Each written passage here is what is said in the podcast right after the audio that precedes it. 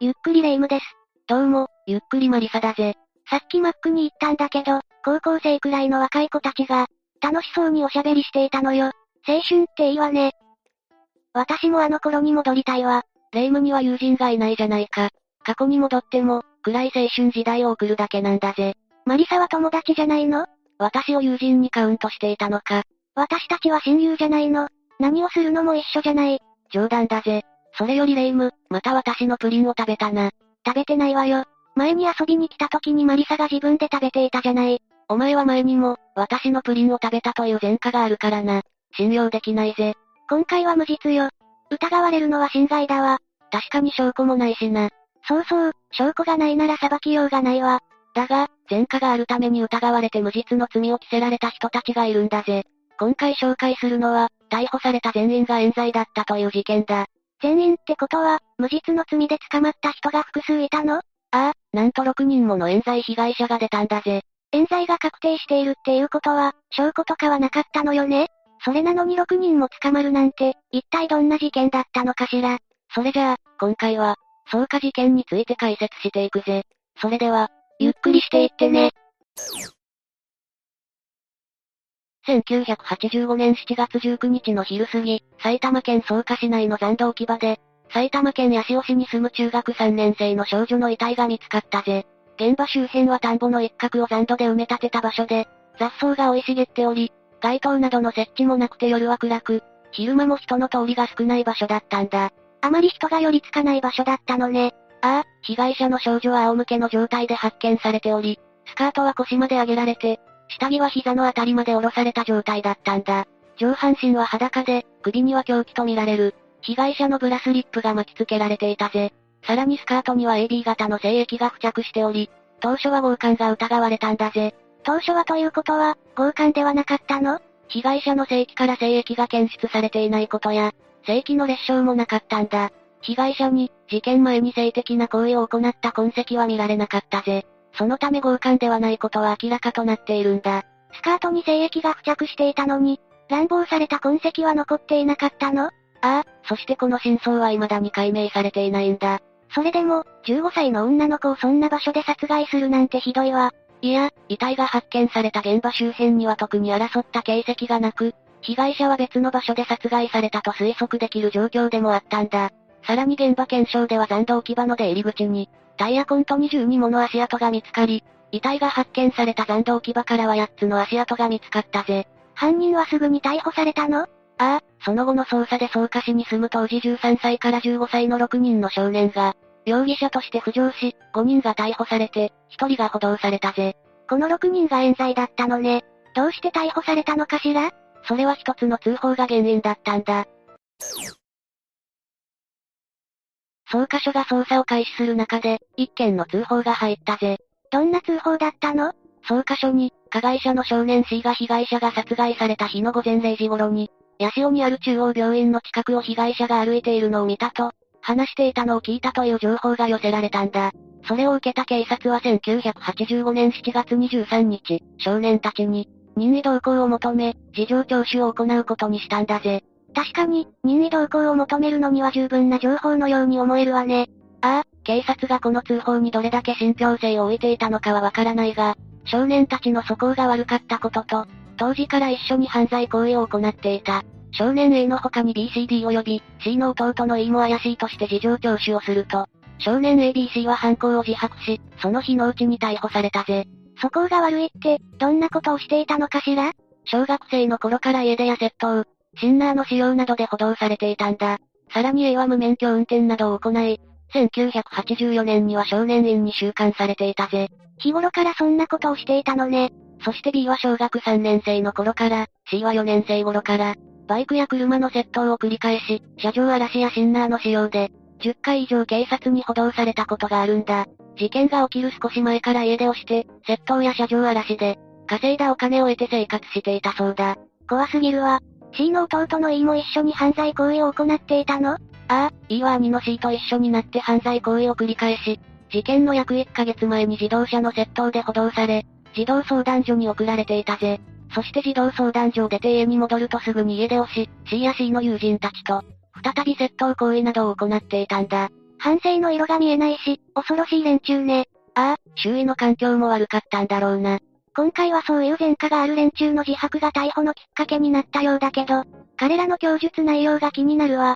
彼らは八潮中央病院の近くで被害者少女を見つけて車に乗せ、事件現場近くまで行き殺害した。とはっきり犯行を認めたんだ。ただ、C の弟の E は犯行を否認したぜ。じゃあ E の処遇はどうなったの ?E は看護措置となったぜ。看護措置って何なの？主に家庭裁判所に送致された少年の審判を円滑に進めたり、処分を適切に決めるための心理検査や面接を行うことが必要な場合に、少年を少年鑑別所に送致して、一定期間収容することを指すぜ。なるほどね。一緒に任意同行された D は容疑を認めたのかしら？D も自分が車を運転していたことについては自白したが、他の少年たちが被害者を殺害したとされている間、自分は車から出ていないので、他の仲間たちが少女を殺したかについては知らない。と、殺害に関与したことは否認したぜ。その供述は無理があるように思えるわ。警察もそう判断し、D も加担していたと見て逮捕したぜ。もう一人、逮捕された少年がいるわよね。ああ、少年 F は最後まで犯行を否認していたが、事件当時に逮捕された少年たちと一緒に行動していたことから、共犯の可能性があるとして最後に逮捕されたぜ。三人が少女の殺害について自白しているのに、どうして冤罪事件だと言われているの？事件の物証となったのが、被害者のスカートの6箇所に付着した体液だ。被害者は A 型だったんだが、採取された体液は AB 型で、さらに被害者の胸には犯人のものだと思われる。唾液も付着していた他に、シャツの襟に一本の毛髪が残っていたんだ。これも、AB 型の人物のものだと判明したんだぜ。強姦されていないのに、胸に唾液が付着していたの？ああ、そのため強姦目的で被害者を襲ったが、途中で殺害に切り替えたのではないかと推測する声もあるんだ。確かに、それが自然なように思うわ。それで、犯人たちの中に AB 型の人間はいたの ?5 人の血液型は O 型、または B 型だったんだぜ。え？えそれじゃあ有罪判決の根拠は自白調書しかなかったの？だが検察は、被害者と加害者少年の血液が混ざり AB 型になった、と主張したぜ。そんなことあり得るの？理論的にはあり得るぜ。浦和家庭裁判所は、この物証を認めた上で処分を下したんだ。しかし、科学的根拠が全くなく、オカルト的だと検察側を非難する声も上がったぜ。体液が混ざって AB 型になることはあり得るんじゃないの？実は血液と、その他の体液では血液型の判定方法が違うんだ。この事件では2種類の試験が行われた結果、A 型と B 型の血液が混合して、AB 型と判定されることは理論的にあり得るとされたわけだぜ。聞く限り、かなり疑問点がある物証だったのね。ところで、被害者になった少女はどんな子だったのかしら？被害者になった少女は小学6年生の頃から家出を繰り返し、教護園に入っていたこともあるそうで、あまりそこは行くなかったようだな。事件当日の朝も、母親と喧嘩をして家を飛び出していたんだ。家出をするほどの大喧嘩をしたの？大喧嘩だったのかは分かっていないし、喧嘩の内容も不明だが、不幸にも家を飛び出した日に事件に巻き込まれてしまったんだ。母親も後悔しているでしょうね。実は母親が、その日の13時頃に、少女が街を歩いているところを目撃しているぜ。だが、母親は話しかけたり追いかけたりはしなかったそうだ。どうして接触しなかったのかしら？少女は何度も家出をしていたため、特に珍しいことではなかったんじゃないかと考えられているぜ。この時に母親が声をかけていれば、運命は変わっていたかもしれないわね。少女が目撃されたのはこれが最後だったのかしら？いや、事件当日の21時過ぎに友人の家を訪ねているぜ。何でも、止めてほしいと頼んできたそうだな。なのに0時過ぎに外にいたということは、泊まるのを断られたのかしら？深夜に自ら友人の家を出たのか、泊まるのを断られたのかは分かっていないぜ。何にしても、これが最後の目撃証言だ。最後の目撃証言は曖昧なのね。この事件の裁判の結果が気になるわ。裁判が行われる前、少年たちは急に自白を撤回して容疑を否認したんだ。でも、三人は当初罪を認めていたわよねああ、それがある日を境に、最後まで容疑を否認し続けたんだぜ。自白を強要されたのかしらそれで、肝心の裁判ではどう判断されたの？刑事裁判では、被害者と加害者の血液型が、混合したという主張が認められ、5人を少年院送致の保護処分、1人を児童相談所送致とする保護処分を下されたぜ。納得できなかった少年たちは、高等裁判所に不服を申し立てる広告をしたが、1986年6月16日に棄却されているんだ。そして最高裁判所にも再抗告したが、1989年7月20日にそれも棄却されて刑が確定したぜ。容疑を否認したけど、検察側の主張が正しいとされたのね。ああ、こうして刑事裁判では少年院装置や児童相談所装置などの有罪処分を下されたが、民事裁判では全く違う結果となり、世間を驚かせたんだ。そうなの？民事裁判についても教えてほしいわ。被害者遺族は数年後、保護処分を終えた少年たちとその親たちに対して、損害請求を求める民事訴訟を起こしたんだ。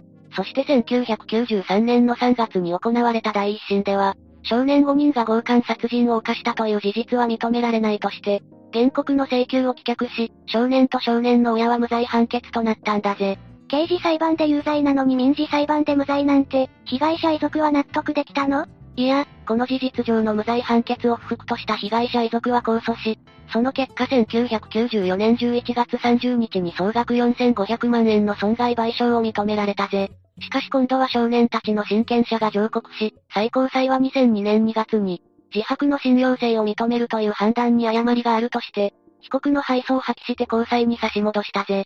差し戻した結果はどうだったのかしら ?2002 年10月に加害者の体液が AB 型だったことを根拠として、少年5人の犯罪を裏付ける証拠がないとして、原告の請求を棄却したんだ。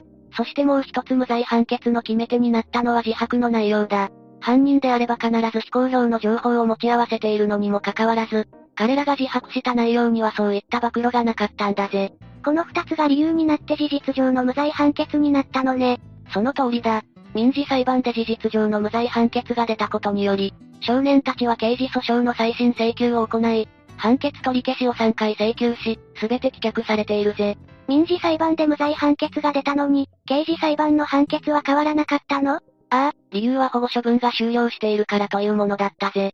なんだか納得いかないわね。当時は保護処分が終了して少年院から釈放された場合、再審が行われることはなかったんだ。成人なら刑事裁判の再審請求ができるのにね。ああ、それが少年法には適用されていなかったんだ。少年法保護処分取り消し決定については、不服申し立てが許されないのが通説で、少年審判における再審は、実質的な一審制だったんだぜ。だから保護処分が終わって再審請求をしても、受理されなかったのね。今は少年法が改正されたことにより、保護処分が終了しても、保護処分の取り消しの請求はできるようになっているぜ。つまり一度保護処分の判決をされても、その後に無罪が確定すると、保護処分の取り消し請求を行い、無罪判決を勝ち取ることが可能になっているぜ。改善されてよかったわ。何歳だろうが冤罪は許されないわよ。でも、成人であっても再審請求はかなり難しいのよねああ、成人ですら日本の裁判所では再審請求が認められるのは、年に2件から3件で開かずの扉とも言われているくらい厳しいぜ。逮捕された少年たちは17年間、無罪を訴え続けてきたぜ。最終的に無罪と結論付けられたのは、彼らが30歳を超えた時だったんだ。17年も無罪を訴え続けるなんて、私なら心が折れそうだわ。そして二度と冤罪被害者を出さないために、彼らは会見も行ったぜ。